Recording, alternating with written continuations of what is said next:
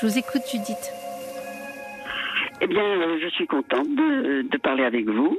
Et moi aussi. Euh, voilà, j'ai vécu des expériences traumatisantes dès ma petite enfance Oui. et elles ont déterminé des angoisses très fortes.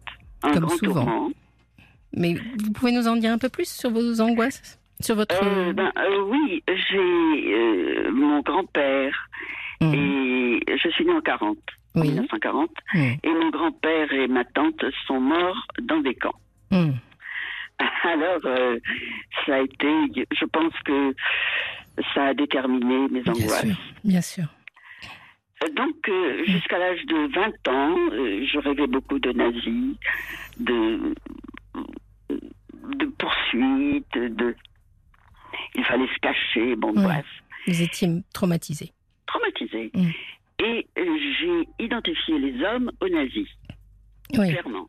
Mm. Euh, D'une manière générale, euh, l'humanité était de- des nazis, et euh, les hommes en particulier. Mm. Voilà. Donc, euh, j'ai pris, dès l'âge de 40 ans, du Temesta, un anxiolytique, qui m'a Oui. beaucoup aidé. J'avais fait auparavant une psychanalyse. Oui. Donc, Et euh, ça, ça, ne vous avait pas aidé? Ça m'a aidé à débroussailler. Oui, à Mais ça comprendre. m'a pas rendu la joie de vivre. Mhm. Et le Temesta, oui. Vraiment, honnêtement.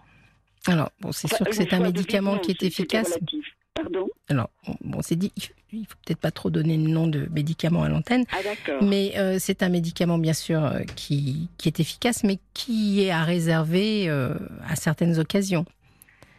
Euh, oui, Oui. j'en ai pris régulièrement. D'accord. Mais vous savez, je pense que j'étais tellement tourmentée Oui. que je pouvais en prendre. Bien Vous sûr, voyez? Bien sûr, bien sûr. Je comprends tout à fait. Il y a certains traumatismes qui sont tellement violents, tellement difficiles à, Voilà. à dépasser euh, que bien entendu, une aide ça peut être ça peut être nécessaire. Oui. Bon, en tout Alors, cas, oui, ça m'a rendu envie d'être euh, heureuse.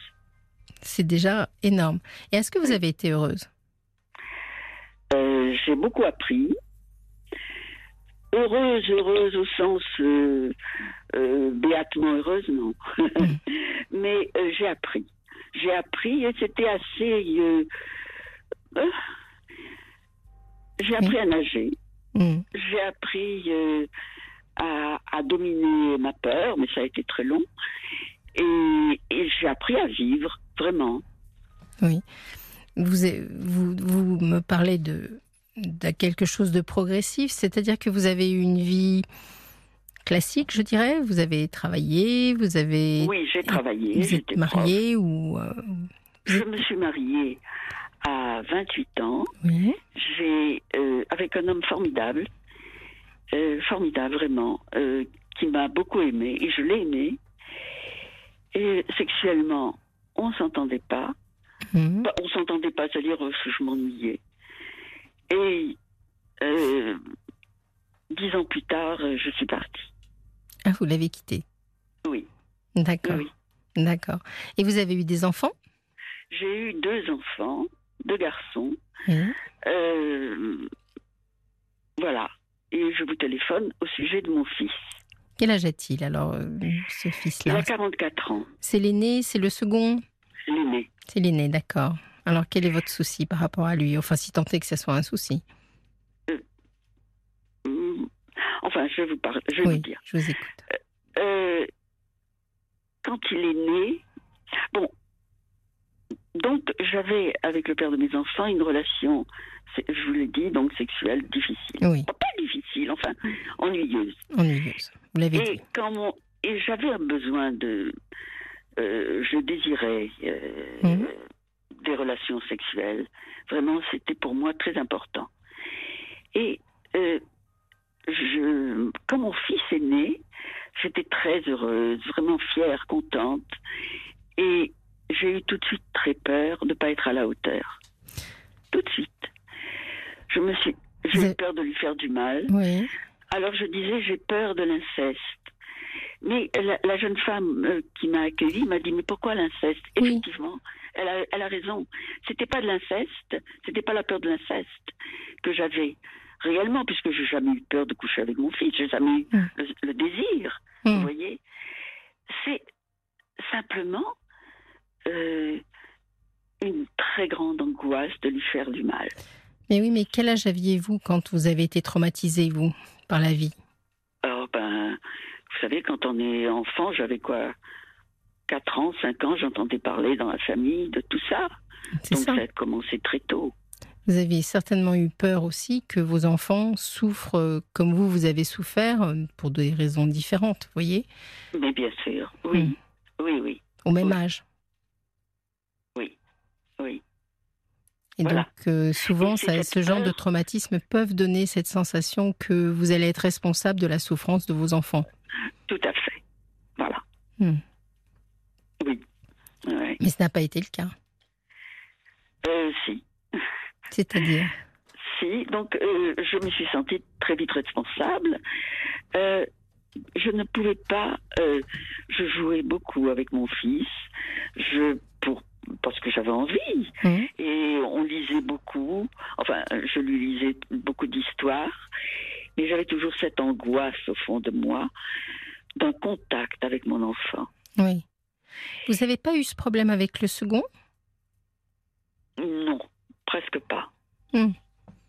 C'était vraiment finalement, vous savez la différence entre le premier, c'est pas ça, c'est bien ça, hein, je ne me trompe pas, hein, c'est du premier dont vous parlez. Entre le premier et le second, c'est que le premier, finalement, il vous rend mère. Alors que le second, vous l'êtes déjà. Donc finalement, pour le premier, c'est pas lié à lui, c'est lié au fait de devenir mère. Vous aviez peur de ne pas être, on parlait au début de l'émission du syndrome de l'imposteur, vous aviez peur de ne pas être une bonne mère. Une fois que vous avez eu la preuve que vous étiez capable d'être une bonne mère avec le premier, vous n'avez pas eu le même souci avec le second. Bien sûr. Bien sûr. C'était différent. Mais je ne crois pas euh, avoir le sentiment d'avoir été une bonne mère. Hein. Hum, ça, je l'entends un peu dans votre voix, oui. Vous voyez euh, Qu'est-ce qui vous a manqué si vous n'avez pas été une bonne mère? Écoutez, je vais vous donner un exemple. Oui. Euh,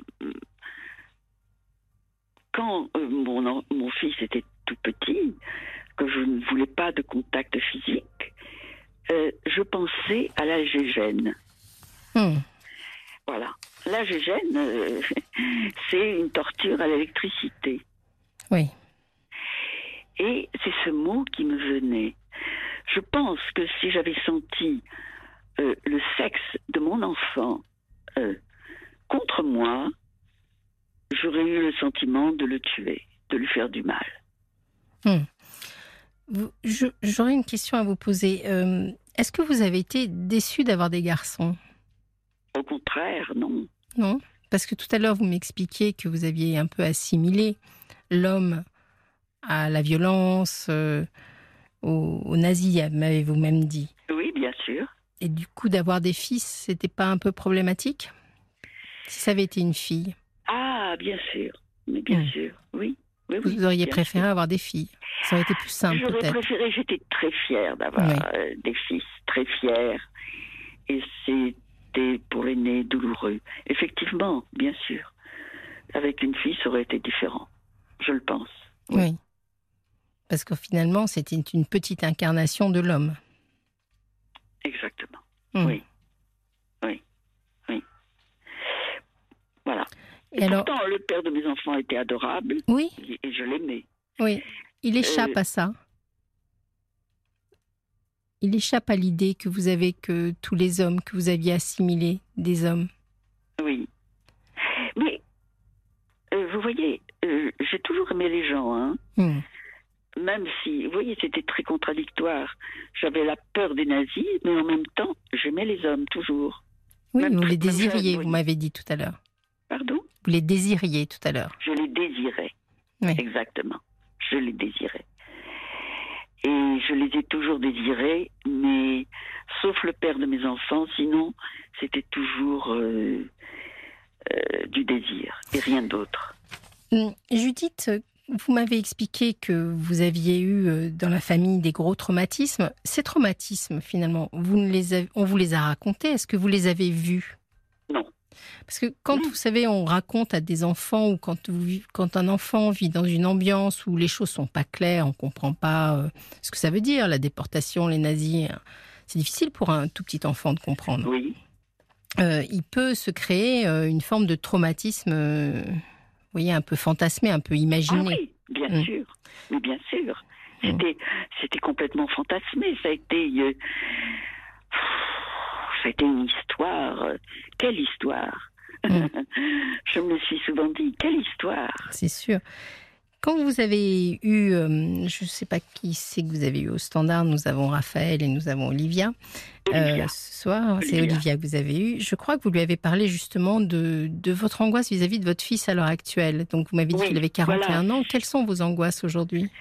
Aujourd'hui, euh, ben, j'ai toujours peur, le sentiment d'être responsable parce que c'est un, un homme hein, qui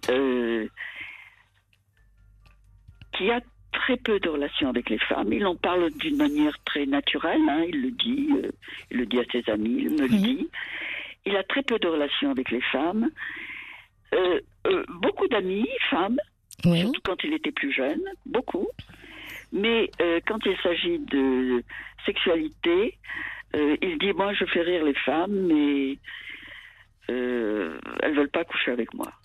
Est-ce qu'il en souffre? Est-ce qu'il s'en plaint? Je pense, je pense. Est-ce- oui. alors, je- En fait, ma question c'était est-ce qu'il vous a dit qu'il en souffrait? Euh, il est très discret. Oui. Il- il- enfin là-dessus, sur, euh, il est fier aussi. Mais je sens qu'il en souffre, bien sûr. Je, je, je, ne raconte, je ne me raconte pas des histoires. Hmm. Il en souffre. Il vit, il travaille, euh, il, Ah oui, il est a- indépendant. Il a, il a une situation très bien, mais euh, je sens qu'il qu'il en souffre. Il le vit euh, seul. Il Mhm. reçoit très peu chez lui. Même s'il a des amis, il reçoit très peu. Et il. euh, Jusqu'à l'âge de 30 ans, Oui. euh, il s'en fichait des femmes sexuellement. Il avait des copines. Et plus tard, à partir de 30 ans, il s'est intéressé aux femmes sexuellement. Et là, il a commencé à être déçu. Ah bon? Il vous l'a dit? Oui. Et Oui. à quel niveau il a été déçu? Affectivement euh, déçu par les femmes. Et il l'est toujours, je pense. Il me le dit, il est déçu. Et maintenant, il, il leur en veut. Un peu. Oui. Il n'est pas méchant. Il n'a jamais Il construit une relation suivie. euh, Non. euh, je vais ouvrir Non. un peu le, la parole Non, hein, non. avec les femmes comme avec les hommes, parce que après tout, on n'est pas là pour euh, juger éventuellement. il n'a jamais eu de, il a jamais eu quelque chose de suivi dans ses relations amoureuses. Sexu- Non. Hmm. Non, non. Que C'est pas la même chose les relations sexuelles et les relations amoureuses. On est d'accord. C'est-à-dire? Ben, il pourrait avoir une histoire d'amour euh, sans pour autant euh, qu'elle soit euh, très enrichissante sur le plan sexuel. C'est, mais il n'a pas eu d'histoire d'amour. été une relation, c'était toujours, comme j'ai eu moi dans ma vie, des relations très brèves. Hmm. Très brèves et, et finalement peu de relations, quoi. Vous me dites comme j'ai eu moi, c'est-à-dire que après la séparation avec votre conjoint, qu'est-ce que vous avez vécu vous comme histoire? Eh ben, euh, le père de mes enfants euh, voulait garder les enfants. J'ai pas voulu faire de drame, je suis partie. Oui. Et Ce sont les euh, enfants, donc vous êtes, ils avaient quel âge? Ils avaient 7 ans et 5 ans. D'accord. Vous Et- avez continué à avoir un lien avec eux ou plus du tout? Je les voyais une fois par mois. Leur père ne a voulu, je pense, rompre tout à fait avec moi. Et il a voulu euh, que mes enfants rompent avec leur mère. Hmm. Vraiment. Et comment vous avez vécu ça, vous? Oh ben, vous savez, euh, d'une certaine manière, j'ai connu plein d'hommes à ce moment-là. Des relations toujours brèves. Et, et- mais mais c'était la vie que je souhaitais sur ce Oui. plan-là. Maintenant, vis-à-vis de mes enfants, euh, je me sentais en même temps folle, devenir un peu folle, vous voyez. C'est-à-dire, euh, est-ce que vous pouvez développer Folle, je me sentais excitée, euh, euh, excitée, j'étais, j'étais sur les nerfs, j'étais, j'étais tout le temps survoltée. Ah, quand vous étiez en présence de vos enfants, c'est ça que vous voulez me Non, dire Ah non. non, non. Alors là, je vais vous dire, parce que quand j'étais en présence de mes enfants, je prenais du Temesta. Hmm. Et euh, du, du coup, euh, j'en prenais suffisamment pour que, la, pour que ça se passe euh, assez bien. Finalement, vous savez, on, vit une époque, je ne sais pas si vous vous sentez concerné par ça, mais on commence à voir apparaître des, femmes qui, disent que finalement, d'être mère, ça les a pas rendues euh, spécialement heureuses. Euh, quand j'entends votre discours, je me dis peut-être que si vous étiez, si vous les aviez eus aujourd'hui, enfin, on n'est pas obligé d'aimer être mère. Oui, oui, oui. Mais pourtant, je l'aime énormément. Ah oui, rien n'empêche. C'est, en général, vous savez, il y a même des groupes sur Facebook, etc., de femmes qui disent regretter être mère. C'est pas la même chose de, d'être heureuse d'avoir des enfants et de regretter d'être mère. C'est la posture de la mère qui peut être difficile. Je comprends pas bien. C'est-à-dire que vous pouvez être très fière d'avoir vos fils. Hein. Ça, ça n'empêche pas. Et, et très et, et je les aime énormément. Bien sûr, mais pour autant, le rôle de mère, c'est pas rien, c'est un rôle d'aliénation. Ah vous voyez, c'est un rôle. Euh, ah, vous avez raison. Je ne voulais pas d'enfants. Voilà, c'est ça que j'entends. Vous avez raison. C'est le père de mes enfants qui m'avait dit, quand on s'aimait, euh, si tu ne veux pas d'enfants, euh, je ne resterai pas avec toi. Je l'aimais, j'ai eu des enfants. Mais vous avez raison. Oui, parce que toutes les femmes ne sont pas faites, je dirais, ou n'ont pas le désir de d'être envahies. Oui, puis d'être envahies, parce que c'est quand même euh, des années euh, d'un envahissement corporel, un envahissement autour de soi. Je ne critique pas le, le, job de mère, hein, mais je, je pense qu'il y a certaines femmes pour lesquelles c'est c'est pas une vocation. Oui, oui, oui, ben vous avez raison. Et je crois qu'il n'y a plus de honte là-dessus. Mm. Oui, oui, j'y avais jamais pensé. Mm. Oui, oui. oui. Euh, disons que ça m'a sûrement, sûrement que ça m'a gêné d'avoir des enfants. Bien sûr. C'est quand même une c'est très particulier si on y réfléchit de porter des enfants, d'accoucher, de de les nourrir, de je sais pas si vous les avez allaités. Euh, non. C'est non. non. Non Et quand euh, non non non non non non vous avez raison.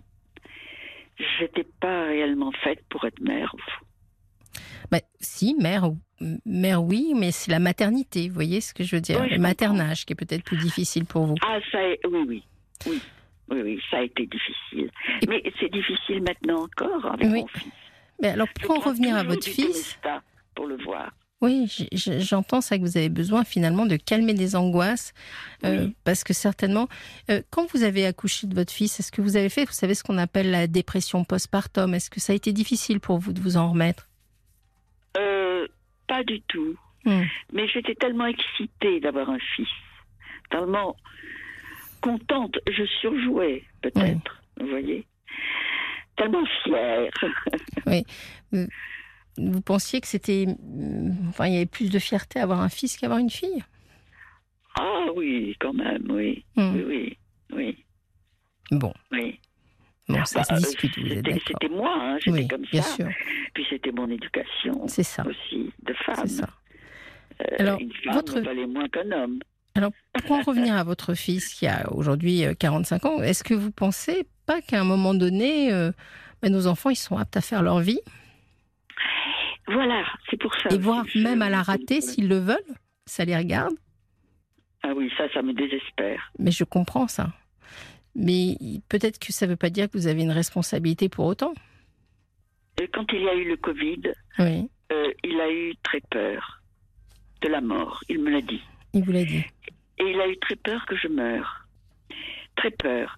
D'ailleurs, euh, souvent, depuis longtemps, il me dit Tu es l'amour de ma vie. Et moi, ça me hmm. terrorise. Bien sûr. Et il a eu très très peur, au point que maintenant, euh, quand il nous arrive de nous téléphoner, il lui arrive de faire une prière après la, qu'on s'est téléphoné. Moi, ça me, ça m'affole, je raccroche. C'est trop d'amour. Oui, oui.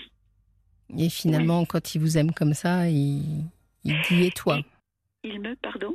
Quand il vous, quand il vous parle d'amour comme ça, c'est, il y a peu de, d'enfants finalement qui disent à leur mère qu'ils l'aiment, que c'est l'amour de leur vie, etc. Oui.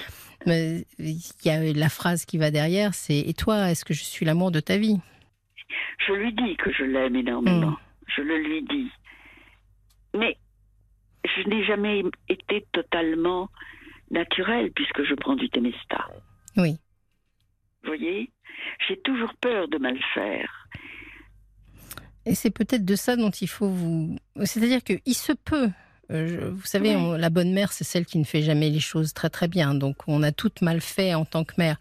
Mais il se peut, même si vous avez peut-être pas toujours euh, fait ce qu'il fallait ou bien Oui. selon vous, mais aujourd'hui, votre fils, il est suffisamment grand pour décider de de réussir, de, faire sa vie. euh, oui. Et je crois plus que vous ayez de responsabilité aujourd'hui. Vous voyez ce que je veux dire? Il, dit qu'il veut se marier, il dit qu'il veut des enfants, Mhm. et en même temps, il se plaint souvent des femmes qui ne l'aiment pas assez, qui qu'il fait rire, il me dit toujours, enfin il Ouais. le dit à tout le monde, hein, enfin quand il discute, il dit qu'il fait rire les, les femmes, Et mais Et votre autre fils, il est marié, il a des enfants? Oui, Oui. Bon, oui, oui, il est jeune encore, votre fils, hein, 45 ans. euh. oui, ah oui, bien sûr, enfin, Je pense que peut-être qu'il faut lui expliquer que ce sujet-là, finalement, c'est pas à vous de le résoudre. des fois je me dis je devrais lui dire, écoute, on- notre relation est peut-être fusionnelle, il vaut mieux Oui. qu'on se sépare, qu'on se voit pas. Des fois, je me le dis, hein, et souvent. Mais je ne sais pas. Je ne sais pas. Vous ne savez pas? J'hésite. C'est c'est une forme de peur de ma part, quoi. De, j'hésite à le laisser à le laisser? Et à me laisser. Oui. C'est vous ça. Ah, Oui. C'est le fameux, vous savez, euh, la notion du cordon ombilical pour une maman qui n'aimait pas trop, euh, je dirais, l'aspect euh, oui, euh, maternel. Finalement, euh, vous cultivez le, le lien quand même. oui, Oui. Il est grand. Il est grand. Oui, il est grand. Oui, je sais qu'il est grand. Il doit pouvoir s'en sortir euh, par lui-même. Il, il peut aussi lui consulter s'il en a besoin. Il a fait une analyse. Ah. Oui, oui. Et moi, je, je lui conseille des fois de prendre un, un anxiolytique. Parce que je, je, je pense que ça peut aider. Ça pourrait l'aider. Il veut pas. Mais, euh, oui, j'imagine que c'est venant de vous, vous voyez. euh, Peut-être que c'est un... quand je parle des anxiolytiques. Non, c'est pas c'est pas que ça me gêne parce que c'est simplement que on peut pas prescrire parce que c'est pas neutre. Oui. Vous le savez vous-même. vous- Il y a Oui. quand même des accoutumances.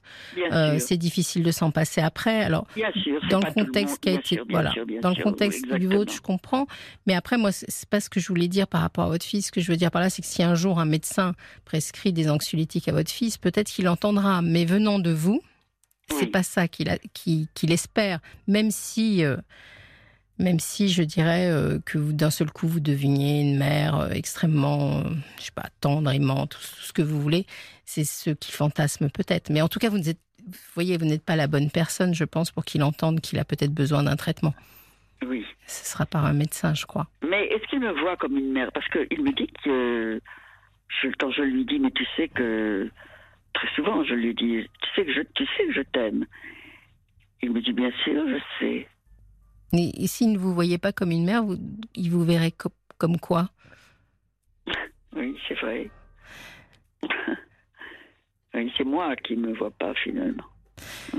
C'est vous, et puis euh, à travers ça, euh, bon voilà, nos enfants, vous savez, on, on les rêve, on rêve qu'il n'y ait aucun problème et que la vie soit douce pour eux, mais ils ont aussi leurs propres euh, difficultés, Oui, et c'est leur travail à eux d'essayer de les dépasser. oui, oui. Et ces difficultés euh, rejoignent les, mien- les miennes. Oui. Je pense. Je pense, quelque Si part. ce n'est que l'histoire est complètement différente. Voilà, Voilà. voilà, exactement. Exactement.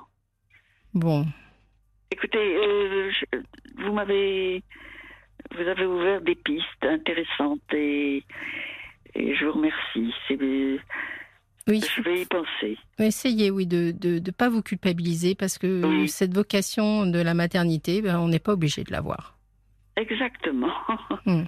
C'est une découverte pour moi. Mais c'est bien, c'est très bien. Je vous remercie. C'est vraiment euh, très agréable de vous avoir entendu, Judith. Euh, Votre histoire, elle est passionnante et elle est un peu difficile, pour être honnête. Oui, Mais, mais euh, merci beaucoup. Je vous remercie. Je voudrais dire que oui, la, la jeune femme qui m'a accueillie, notre Olivia. Oui, euh, était à l'écoute et elle est très accueillante. Elle est très sympathique, très accueillante. En plus, elle est Je très vous remercie beaucoup. Je Bonne vous soirée. remercie. Oui, passez une bonne soirée et puis euh, à bientôt peut-être. Bien sûr. À bientôt. À bientôt.